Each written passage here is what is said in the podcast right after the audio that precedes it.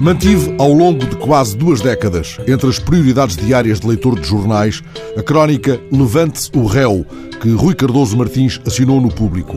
Desde as primeiras crónicas de Tribunal de Polícia, a prosa de Rui Cardoso Martins surpreendeu pela apurada oficina e pelo perfume inconfundível. Ali estava, com a sua tranquila ousadia formal, a asa de um olhar que pousava cuidadosamente no mundo e nas suas minudências catador e contador de espantos e perplexidades. Ele foi desatando nós da nossa vida cotidiana e escancarando as pequenas e tantas vezes risíveis tragédias que uma sala de tribunal pode revelar. Foi amanhando a arte de descodificar todas as manhas, o traço da trapaça, a manigância do magano do gamanço, a aflição do crápula, a mesura do finório, o sangue frio do salafrário, a outra face do facínora.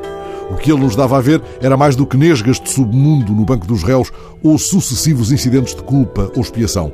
Era simplesmente, como ele discreta e serenamente observa, a chamada vida.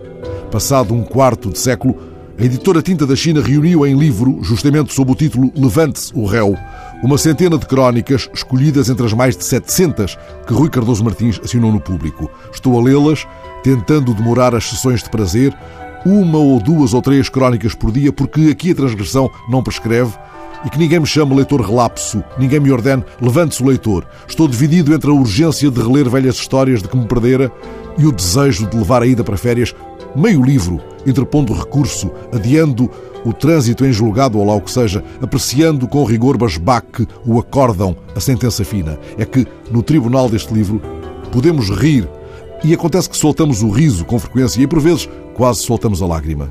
Disso trata, afinal, este livro, como é, aliás, sugerido no texto introdutório. Trata de mostrar com toda a sua carga de desconcertante irrealidade a mais pura e crua realidade, a matéria sobre a qual trabalha, afinal, o jornalismo, amarrado a um princípio mais exigente do que qualquer tábua de leis, a recusa, a impossibilidade da mentira.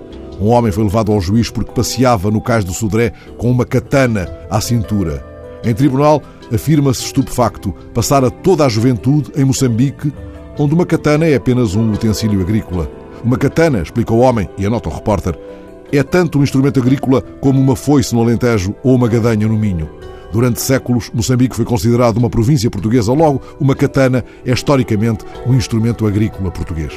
Desconcertante, perturbadora a arte de ser português em 100 casos de tribunal. Tropeçamos no terrível Homem da Katana logo no início do livro, depois de termos espreitado uma outra sessão durante a qual uma mulher é autorizada a depor com uma criança de dois anos ao colo. É que toda a restante família ali estava depondo e o caso é de cortar à faca. Palavrões de esquina do Cais de Sodré, mulheres que se acusam de andar a fazer cabritos e coisas ainda mais suezes, ao menos no palavrório utilizado. E súbito, a voz do miúdo: Mamã, cocó. Viram isto? pergunta o cronista.